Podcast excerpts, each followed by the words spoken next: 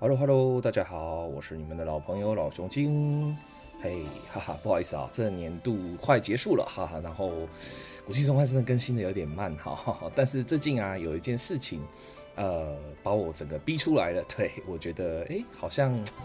不录一下有点可惜。而且这是跟呃我的好朋友比尔熊啊、克宁啊、尼可当吃货的克宁啊，基本上都有聊到一些这个议题哈。相信大家应该也都看到了。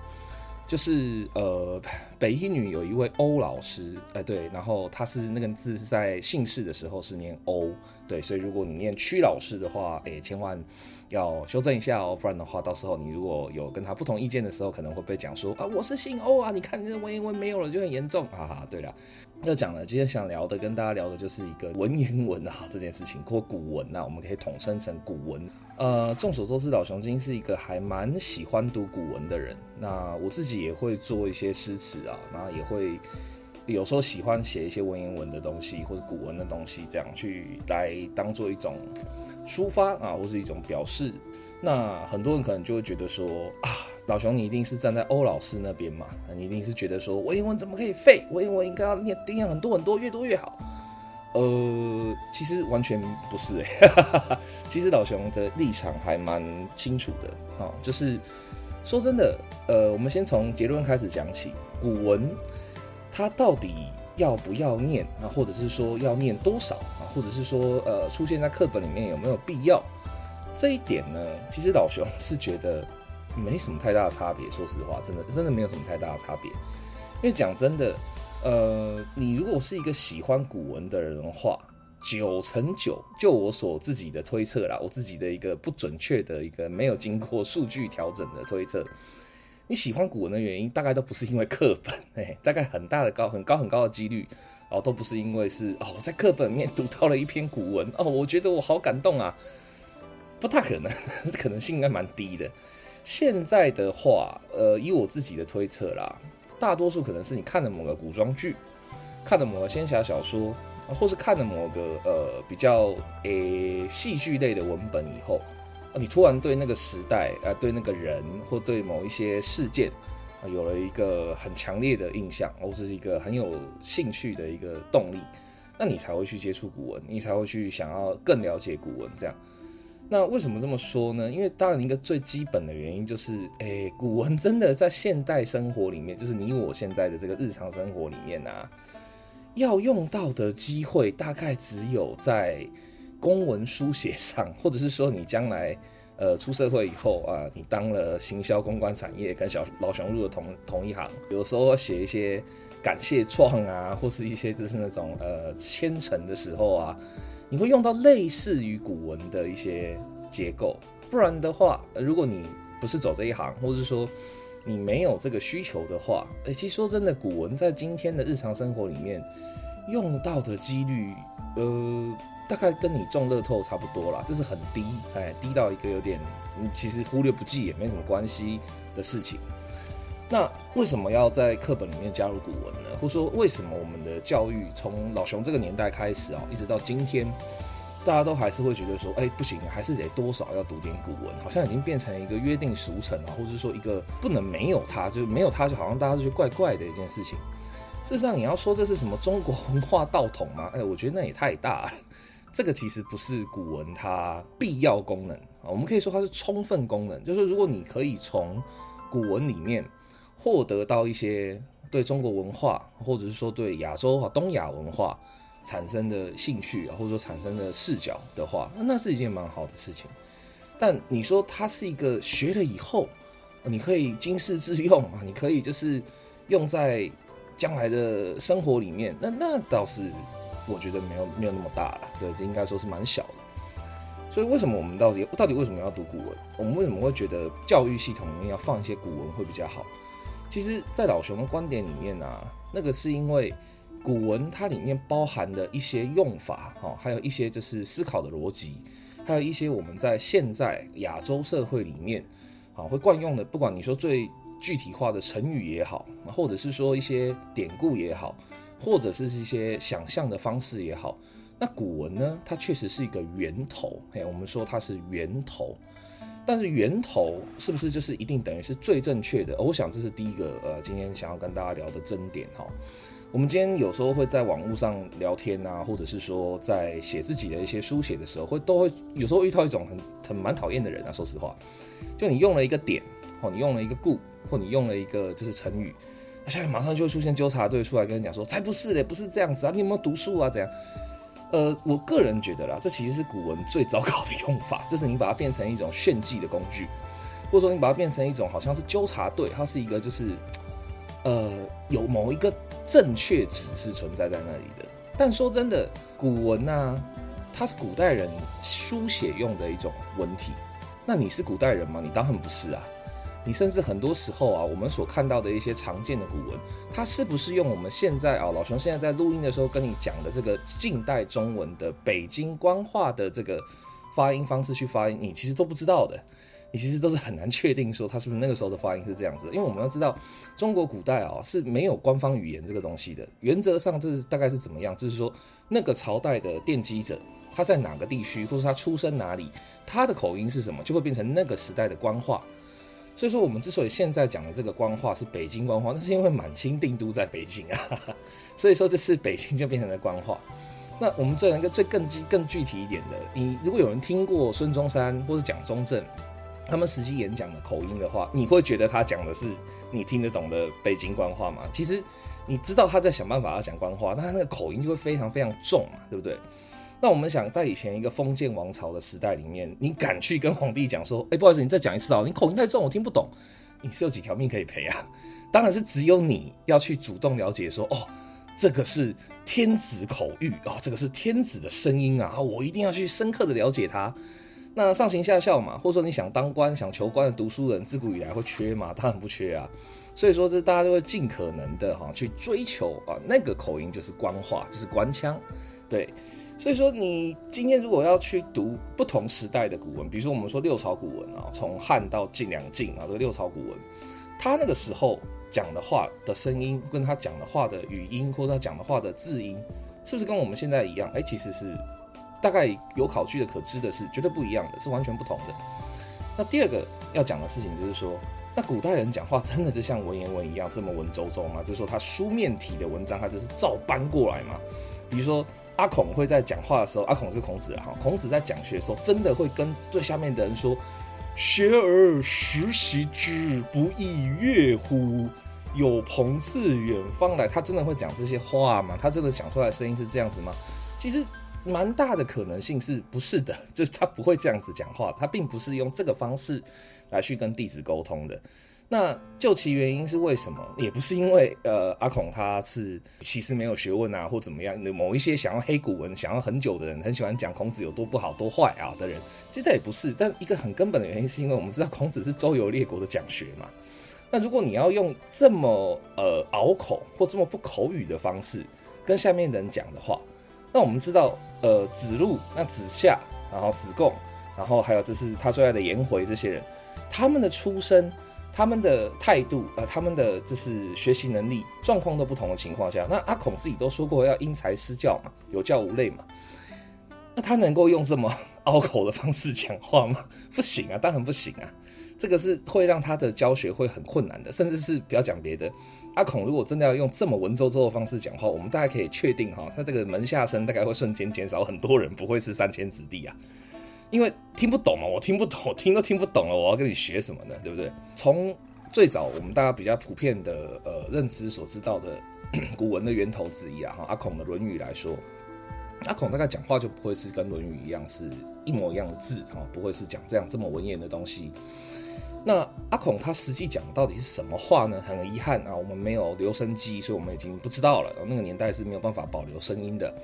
但我们大概可以推测出来一件事情是什么？就是阿孔他的话会被学生这样子记录啊。我们知道《论语》实上不是孔子自己写的嘛，哈，他是孔子的再传弟子，他的子师啊，一些他的弟子们啊整理出来的，呃，代代相传的笔记这样子。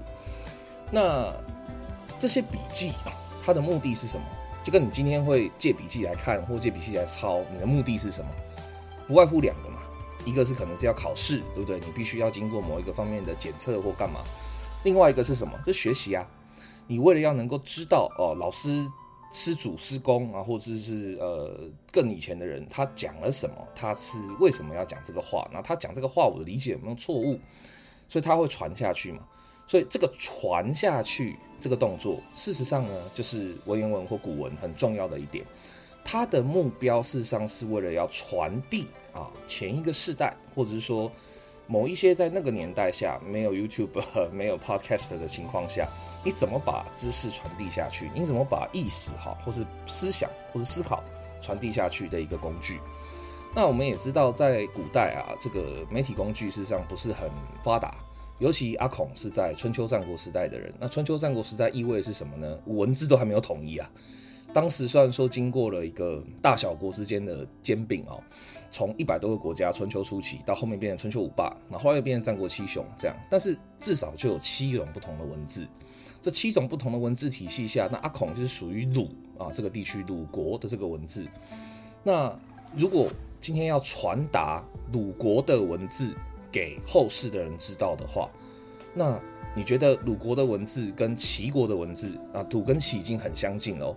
所以可能还可以互通。但如果鲁国的文字跟楚国的文字呢？啊哇，那就是有点远了哈，那可能就会没办法互通。那在这个互通是有困难的情况下，也就意味着说，阿孔的学生们如果想要把师公啊阿孔啊师公孔子的这个意念或想法传达出去的时候，它不太可能可以出一个七国版啊，就是说七种语言版的《论语》，太累了。你想以前是刻在竹简上，或者是说用非常呃硬的，就是材质哈，用毛笔写在上面，那会滑的，而且那个墨可能会坏，或者可能会泼，或者可能会有一些调整，这个东西是非常非常困难的。那。在这么困难的情况下，要怎么样还才能够让施工的意思不失真，然后可以正确的表达呢？其实我觉得有一个很根本的一个逻辑就会出来，就是尽量要精简它。你多说多错嘛，对不对？我今天如果说可以用这么方便的像 Podcast 一样，直接把老熊的每一句话都录出来给你知道的话，那当然我就不怕，因为反正最坏我就再再剪过就好了嘛，对不对？或者是说有人靠背说啊，老熊你乱讲，那我再跟他回应就好了嘛。现在是很方便的。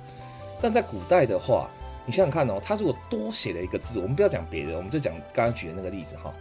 学而时习之，不亦说乎”哈，他如果多写了一个字，他写“学而时不习之，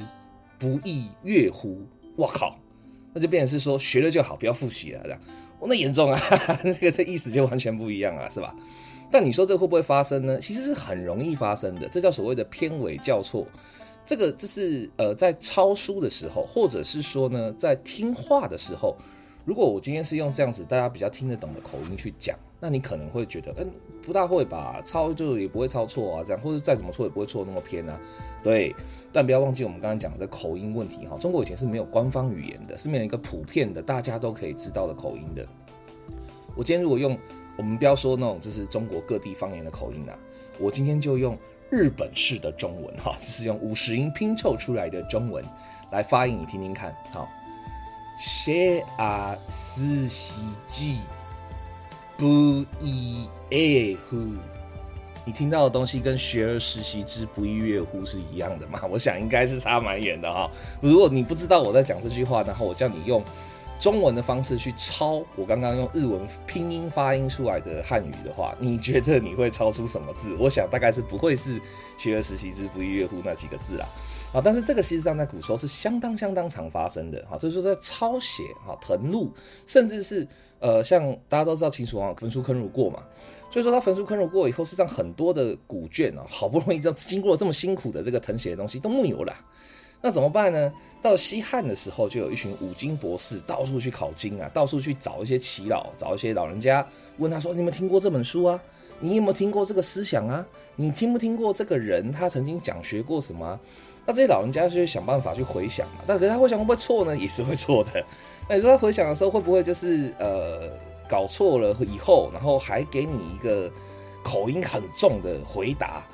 那口音很重的回答，这些去抄经的五经博士，或者说去想办法去收集这些残学旧本的这些西汉的学者们，他真的听得懂吗？他真的翻译正确吗？这都是问题啊。所以说古文它在这个面向上，事实上呢，它本身就不是一个太安定的工具啊。说实话，好，我们先假定哈，这是到后来，就是年代越来越推史越来越往后走以后。哦，到宋代理学家的出现，他们大量的去考经，然后那个真的是非常严峻的功夫。所以我个人虽然很讨厌朱熹这个嗯有一点太八股的老头，但是呢，我们必须要非常肯定朱熹的一件事，就是哦，他在考究这些我们刚才讲哈，从口音。语言、语句、语势，然后到有没有其他的残本断篇这些东西，他的努力跟他的呃成就是很惊人的。这点我们要非常的感谢朱熹哈，真的没有他的话，会有很多很多的经典留不下来。但他留下来的经典，他又会删，所以这就是一个我们现在要讲到第三点哈，就是说编撰者自我的意志。呃，古文很容易发生一个状况，就是说今天因为。我今天就算知道了原始的文本百分之百正确哦，啊，语音跟语字或是什么东西都对，但是我出于我个人的理由啊，不管是说我对某个人不爽，或者说我跟某个姓氏的人事实上是有加害深仇是世仇啊，或者是说我出于当时的政治局势下，我知道如果我把这个东西百分之百原原本本的 copy 出来以后，我可能脑袋会掉，乌纱帽会掉，或是有很多很多的风险的话，那我可不可以改？我会不会改呢？答案当然是不用讲，会啊，当然改啊，开玩笑，他他会改，那他改了以后，那他可能一开始还觉得说，好了，我就我个人改，它叫做教，或者它叫做注，就是说它不是原点，它是我自己去收集来的一个，就是呃，怎么讲，修改版，这样这么说好了。那可是如果说不幸的，这个教跟这个注。哈，它没有被广为流传，或者说它没有引起一个当代当下就很多人就注意到它的话，那会发生一件什么事情？那可能就是这个教 这个注，就只有极少数的人有，就只有极少数的人知道。但是呢，有时候这个世界就是很奇怪，就像范谷，你看他死了以后，画突然变成全世界最贵，那他活着的时候只卖出来一幅，还是他哥哥买的。可是世界就是这么奇怪，有的时候有一些太走得太前面了，或者是说掌握到一些真相的人，他的意见或他的想法，事实上不在当代会被接受的，这是很正常的事情，我们都知道。那这个教跟这个柱如果没有红，或者说它没有被广为流传的话，那很有可能也就是它在当代的时候不会被重视。但是呢，它到后代会不会突然被人挖出来呢？会的。而且如果被挖出来的话，大红了，大家觉得说哇，这这是先知啊，天才啊，伟人啊，那会发生一件什么事情？那就是糟糕的事情就来了。大家只剩下这本教或注了，它只剩下参考版或修改版了，它没有原点了。因为原点在教跟注出来的时候都没有被重视的话，它很有可能就断失了，它就木有啦。我们就不知道到底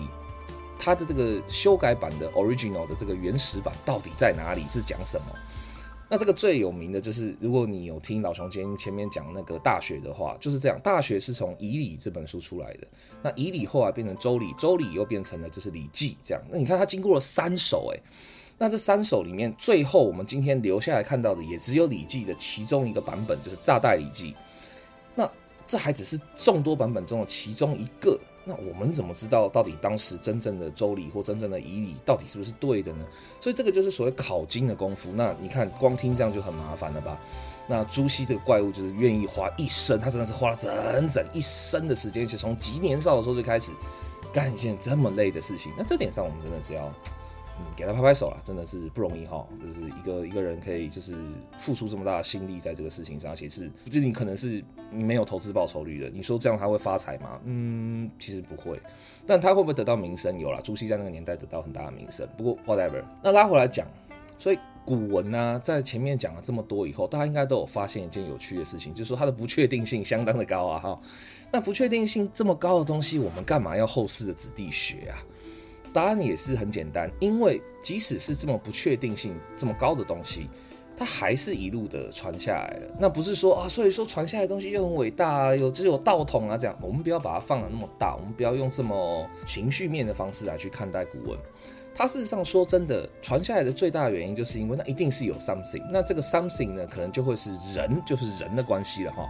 比如说，我们都听过一句话叫“半部《论语》治天下”嘛。好，这句话呢，事实上就是对《论语》推崇的人讲出来的。那他这句话讲出来以后，《论语》变成了越来越重要的经典的原因，也是因为“治天下”这三个字，也就是说，它有了实际的效果。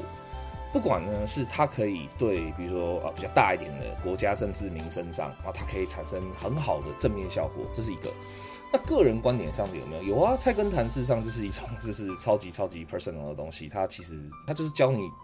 一个好的，他觉得好的啦的做人做事的方法。那你说它是古文吗？它是古文啊，所以就是古文它之所以会传承下来，其实有一个很大的部分呃，理学家或是某一些后世比较后面的儒学家会讲的经世致用啊这个概念，就是说重点是在怎么用啊，怎么让它跟你的生活产生互动、产生关联。好，到这边我们就可以到一个非常关键的节点了。所以，如果连古人去读古文啊，就说古代的人，就是比我们之前的人去读古文，都是为了经世致用这个观点是成立的。然后大家也都觉得，哎，合理嘛？因为你如果能够让你的生活更好，然后你读这个东西，或者你学这个东西的话，make sense 啊，谁都有想要向上的力量嘛，对吧？那如果是这个条件下，在台湾今天的教育去读这些古文的经世致用的关键点在哪里呢？我想这就是今天的呃第一个大主题了。答案就是这关键点就是在你能不能够借由了解古文的过程中，更加的了解你使用语言的脉络。比如说我为什么今天会讲一句成语，大家会笑或大家会生气，那这个东西就是一个你借由古文可以去更了解、更经世致用的东西。那同时呢，这也会出现另外一个话题哈，就是说经世致用这个概念，它是只限定于说它原本的功能吗？也就是说，如果说只只读这个古文，它就是比如说我们讲刚刚那句好了，“学而时习之，不亦说乎”，它就只有就是“学而时习之，不亦说乎”这个功能嘛？当然不是嘛，对不对？因为学而时习之，不亦说乎？我们今天用大白话来讲，就是说啊，你学了一个新东西以后，然后还要不断的去回复、温习一下旧东西，那这是一件让你会很开心的事情，这不废话嘛？那你小学大概一年级就知道的事情嘛，对吧？但是为什么今天在古文的这个脉络理解下，你会能够有更深层的理解，或者说你对于将来的这个运用上，在使用“学而时习之，不亦说乎”这句话的时候，它可以对你的生活产生更正面的理解？答案不是因为它特别高大上，不是因为你讲说哦要多温故知新啊，或是要多学习新知识，然后还要去学习再去温习旧知识，这样很 low。然后讲啊学而时习之，不亦说乎，这样很嗨，这样很高，这是最不好的古文的运用方法。就是说你用了它等于你很高，这是最最最最不好的方法。其实答案是因为当你今天在对另外一个人讲说。哎、我觉得你应该要多学一点新东西啦，因为你现在就是有点停滞了。然后，但你之前学的一些旧东西，我觉得你也要记得去温习啊。有没有发现这样子的话讲出来的时候是有一点说教的，它是有一点点就是显得啊你高高在上，或者说哎、你是可以去指导他去做这件事情的。但如果我们今天用古文的方式刚刚讲说，哎、你有听过“学而时习之，不亦说乎”吗？哎、好像就没那么讨厌了耶。好像就没有那么让人觉得说，就是哎、你是在教训我，是不是或干嘛？其实这是我觉得学古文的一个最最小最小的一个边际效益了，就是说，因为你是用前人的话来说，所以这不是出于我，他并没有我直接的主观情感在里头，或者说不是那么强烈的，所以它可以减低一些摩擦跟冲突之外。另外一个部分是什么？当你说“哎，你有听过‘学而时习之，不亦说乎’吗”的时候，你事实上是在做一个确认。你可以确认说，你有听过跟没有听过，代表你的学习是不是呃有某一些程度的缺憾，或是某一些程度有缺乏这个东西。那另外一个东西是什么呢？当你是用“学而时习之，不亦说乎”这样子的方式去表达的时候，它其实会你会发现古文最可爱的一个地方，就是它实际上解释的方式是蛮多种。或者说他的解释方式会不会那么的直白，直白到带刺这样子，所以这是学习古文，我觉得在今天的呃社会或者在今天的经世致用里面还蛮好的一个效益哈，就是说它可以让你的文词、让你的修辞，还有让你的思考，还跟你跟别人沟通跟互动的时候，会有更大的宽容，会有更多的空间这样子。那这个事实上跟呃道德或廉耻。嗯，我觉得没有那么直接必然的关系，它可能有点间接的关联的，但它不是那么直接必然的关系。所以说讲回来，就是学习古文这件事情哈，它并不是一定要跟道德啦，或是跟一些就是比较高大上、伟光正的东西绑定在一起。你事实上大可以试着去理解，说我学习古文事实上是为了要去理解、去满足我对过去的人的生活文化的好奇心，然后我在满足了这个好奇心之后。我可以怎么把它转用跟禁用在我今天的媒体环境跟我今天的生活环境里面？那这个学习古文的态度，我会觉得非常健康，我会觉得那很 OK 啊，那就去学啊。那最后一个关于古文这个在这方面的议题就是。如果说今天我们都可以用这样子的态度来去看待古文的话，那首先顾炎武的这个廉耻是不是有被移除？我们先不讲他是不是客观上真的被移除哈，因为我的好朋友比尔熊今天很气这件事情，所以他已经把所有的调查都做完了，就是根本没有移除这件事情，好吗？啊，你就是要教也可以，也没有说什么这样。但是我们先不管他哈，我们讲回来就是说，你有没有读廉耻，或者有没有读某一些古文这件事情，它事实上。并不会直接的干涉到你的道德生活，而它直接干涉到的反而会是你的思考，或者说你的这个使用语言表达的，这是逻辑层面上的有没有更大的弹性这件事情上。所以，如果说我们今天要用这个观点来去看待要不要学习古文的话，那我会觉得我们应该要学习的是比较精炼的。古文，或者说比较有使用价值的古文，因为我们还是回到今世济民这个最大的原则上嘛，哈，这不管是我们的祖先、我们的前辈，甚至我们的父母或干嘛，那一定都要有这个今世济民的这个题存在，不然的话，你去学一个几千年以前也不知道对或错，然后也不知道是不是真的是写这样长这样的东西，那不是很奇怪嘛，对吧？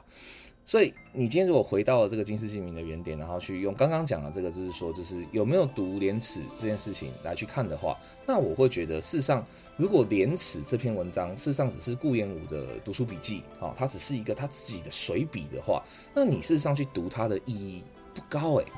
为什么？随笔是写给自己看的啊，随笔是你自己的记录啊。顾炎武事实上写过很多东西呀、啊，顾炎武是大儒，他写的东西之多了。他的日志录，他自己的这个每天的记录啊，你要这种记录性的东西也有。他的《天下军国利兵书》，对不对？他去调查了实际各个地方，因为他很痛心明朝的灭亡嘛，那他去调查的时候，那到底是错在哪里呢？他实际走访了很多地方，看了这些地方实际的风土人情，跟甚至是施政的结果啦、水利啊或什么东西这样以后，发现说。啊，我们就是错在哪里什么的，这些东西事实上我觉得更值得读啊。那值得读的原因不是因为就是说哦，他不讲廉耻，他道德中立这样，不是不是不是。我觉得他值得读的是因为那个就是他想要写给你看的东西。如果说廉耻是他的读书笔记，是他写给自己看的，那他当然就可以比较呃，在语言使用上或什么的，他是比较可以松散一点嘛，对不对？就像我今天如果说不是要录给各位听的话，那我可能讲的话也会再更。没有逻辑一点，这样啊，平常可能就没什么逻辑啦，对。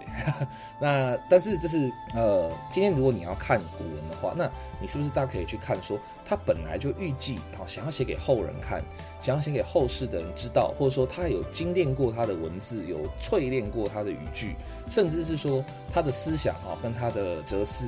都有浓缩在一个非常有限的媒体环境下的时候，他怎么表达的？这个就很有意思嘛。所以我觉得课本里面像有一个也是选了很久，从老熊这个时代开始就选，然后到现在好像还没被拿掉啊。从比尔熊找到资料来看，也没被拿掉的《出师表》嘛，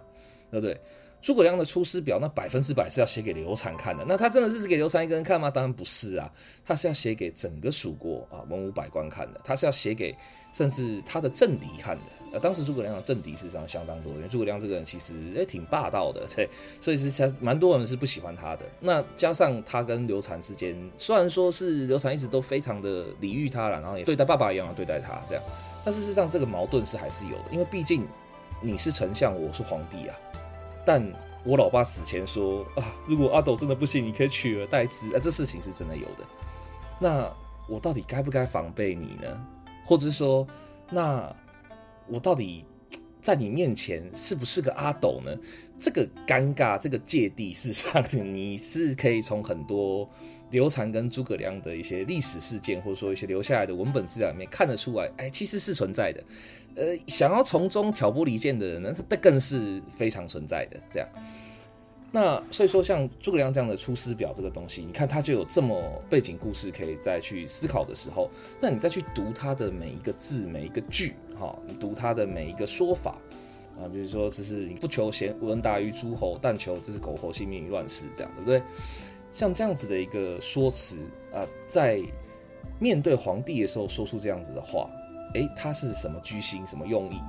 他有示弱的地方吗？还是他有在做一些情感勒索呢？就是说，哎、阿斗啊，你看我本来只是一个想要活得。就是平静度过这个乱世中，有苟活一生就好的啊！结果你爸爸这么好啊，把支持我、用我、重我这样啊！我现在这样子还这么年纪这么大了，身体又不好，然后又过劳，然后吃的东西又不多，那我还要去北伐？你你看的你没有感觉吗？你看这也是一种解法嘛。所以说你要从这样子的方式去理解，就是《出师表》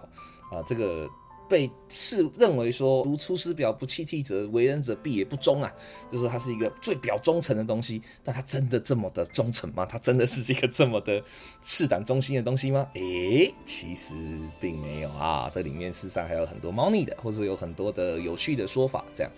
那你刚刚也提到，古文身上没有正确答案嘛，因为大家都不知道古文古人到底是。怎么怎么讲的，或者真的想什么，对不对？然后重点是古文刚刚也讲了嘛，他微言大义嘛，所以他每个话、每个字、每个说辞都有很多的可能性，甚至是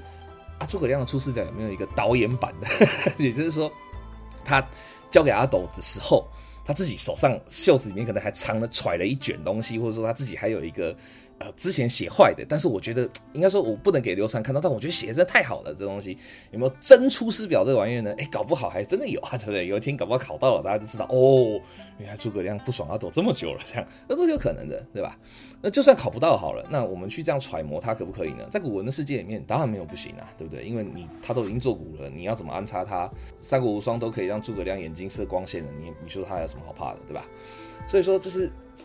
在这样子的一个条件下，你去了解古文，或是去思考古文的话，那这种我是想要写给很多人看的，而且我知道这个文章应该会传世，啊，应该会有一些后续的涟漪效应的文章，你去读它，哎，那我觉得就很有意思。那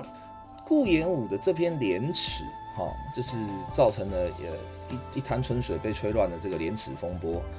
我真的觉得，其实你读或不读，对你的道德教育影响不太大，嘿。然后另外一个就是说，你如果要读《廉耻》的话，你我真的建议你还是去读《日之路》吧，《日之路》是顾炎武写的，真的非常好哎，哎，顾炎武真是非常认真的对待他做学问的过程这样子，所以《日之路》真的就是一个他会很想要后世的人都多去读他这样子，去了解我怎么做学问的这件事情这样。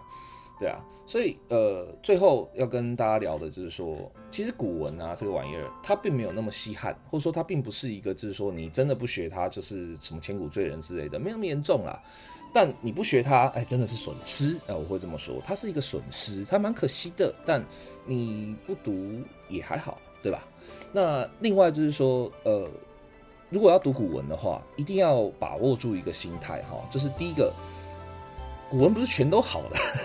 古人也是会发废文的，古人也是古人也是会写一些那种你知道非常言不由衷的东西，或者是非常你知道没意思的东西。他可能就是一个阿谀献媚之作，或他可能就是一个悔过书，你知道吗？就很多时候古代嘛，那你你事实上要表达你的情感给另外一个人的时候，你不是像我们今天这样赖拿起来一打说，喂，你刚才是不是误会我了？你古代哪来的这个技术，对吧？那你要怎么去让一个人在可能离你千里之外，或者说有很多的误会，或者说有很多的政治上的枷锁的情况下，能够意识到说，哦，你在递橄榄枝，诶，哦，你不是那么讨厌我，诶，这样，那写文章嘛，所以很多时候就是写文章这件事情，写的古文这件事情，它的目的性事实上就是不那么金丝鸡鸣，就是说它的目的性是很狭隘的。我就是想要讨好某个人，或者我就是想要跟某个人说阿里麦先提啦，你不要这样子啦，还是朋友嘛，那就是这样而已啊。对啊，哎，读这东西要干嘛呢？我也不知道。所以就是说，古文呢、我觉得最重要的就是要有审美的概念，比如说应该说要有一点点筛选跟思辨的概念，不是它古就一定好，你可以大可以先去品读一下看看。但如果你会的话，你有这个呃阅读技术的话。你先品读一下看看嘛，那它不好的话，你当然可以不要读啊，没有必要说哦，可是它是古文，所以我就是得读它，没那么严重啊，对啊，不读也没什么事的。那你如果有这样子的一个品读的概念的话，那我觉得你自然而然的一定会接触到古文的，因为太多经典的文章，不要讲别的，四大奇书或者说四大名著，嗯，这都是太太不看太可惜的东西。像老熊就很爱水浒嘛，爱得要命，对啊。当然水浒不算是古文，说实话，它是话本啊，它是一个比较接近口语体的东西。一个就是说你要品读的概念，你可以品尝它、品味它以后，再决定要不要去细读它跟精读它。那第二个，我觉得在讲到古文议题的时候，我觉得很重要的一点就是说，你为什么要读它这件事情，你得先问你自己。我们再还是要强调一次这个经世济民的东西哈，所以说我们当然不是说济民是一个要一定要为国为民这样，你不用嘛，你至少要为自己吧，对吧？你你就算是拿一个文凭也好，你说我今天读这个古文就是为了拿这个文凭，那你就拿到文凭就可以忘记它了，没差，OK fine，没问题的。那如果你今天读这古文是因为哎我对某个角色有爱啊，比如说我看了《琅琊榜》，我觉得就是那个高长恭好棒哦，我想要了解他，那你当然就不会忘记他。你你就算我比你忘记他，可能还比较难，对吧？那再来就是说，如果我们知道了它可以品味，它可以挑选，可以筛选，然后呢，我们也可以自己自由的决定我们去读它的目的之后，最后一件事情，好，这是今天老熊最后的一个结论，就是那我们在教育界、教育的现场要怎么看待它？我想作为一个呃中学生开始读古文吧，差不多，作为一个中学生。我想最重要的就是你怎么让他在读这个古文的时候，对这个古文不是产生就是呃，你知道就是无奈、反感、烦、无聊、恶心，或者是说八股这些东西，怎么在教育的现场让他们不要感受到这是一个这么压迫、这是一个这么逼迫的事情？我觉得这个超级重要哎。所以其实像今天欧老师讲的东西，我就觉得你好压迫。你为什么要用一篇文章的读与不读去断定你的学生有没有廉耻这件事情呢？这个绝对不是顾炎武的本意啊！顾炎武当初在就算是以他自己的读书心得来说，他也是希望大家要有廉耻，而不是希望大家不要有廉耻啊！但你今天用一篇文章的不读就没有廉耻这件事情去恐吓他，或去做这样事情的时候，这绝对不是顾炎武的本意啊！那你今天用这样子的方式去 怎么讲绑架顾炎武的的想法，或者说绑架了顾炎武的定位，然后你还跟同学说，呃，这个就是文化，这就是道统，那你是不是变相的在承认中国文化最丑陋、最酱缸的那一面，就是你不听我的，你就是错？那这恐怕顾炎武在世都很难同意啊，对啊。所以最后一件，我觉得在讲到教育现场的时候，我个人会比较喜欢，也比较希望的是，你读不读古文完全没有关系。你今天就算假假设有一天呢，有一个一百五十年课纲，哈，他真的把所有的古文强制移除哦，他说中华民国的教育或台湾国的教育就是不准有半句文言文，我觉得完全 OK 啊，有差吗？为什么？因为我今天要接触文言文的方式太多种了，我要接触古文的方式太多种了。我看布袋戏可能会看到定场诗，我就知道诗有诗这个玩意儿，有这个就是很很有趣的韵文，它可以包含很多东西，它可以骂人，也可以笑，也可以表达自己的情感，你挡不住的。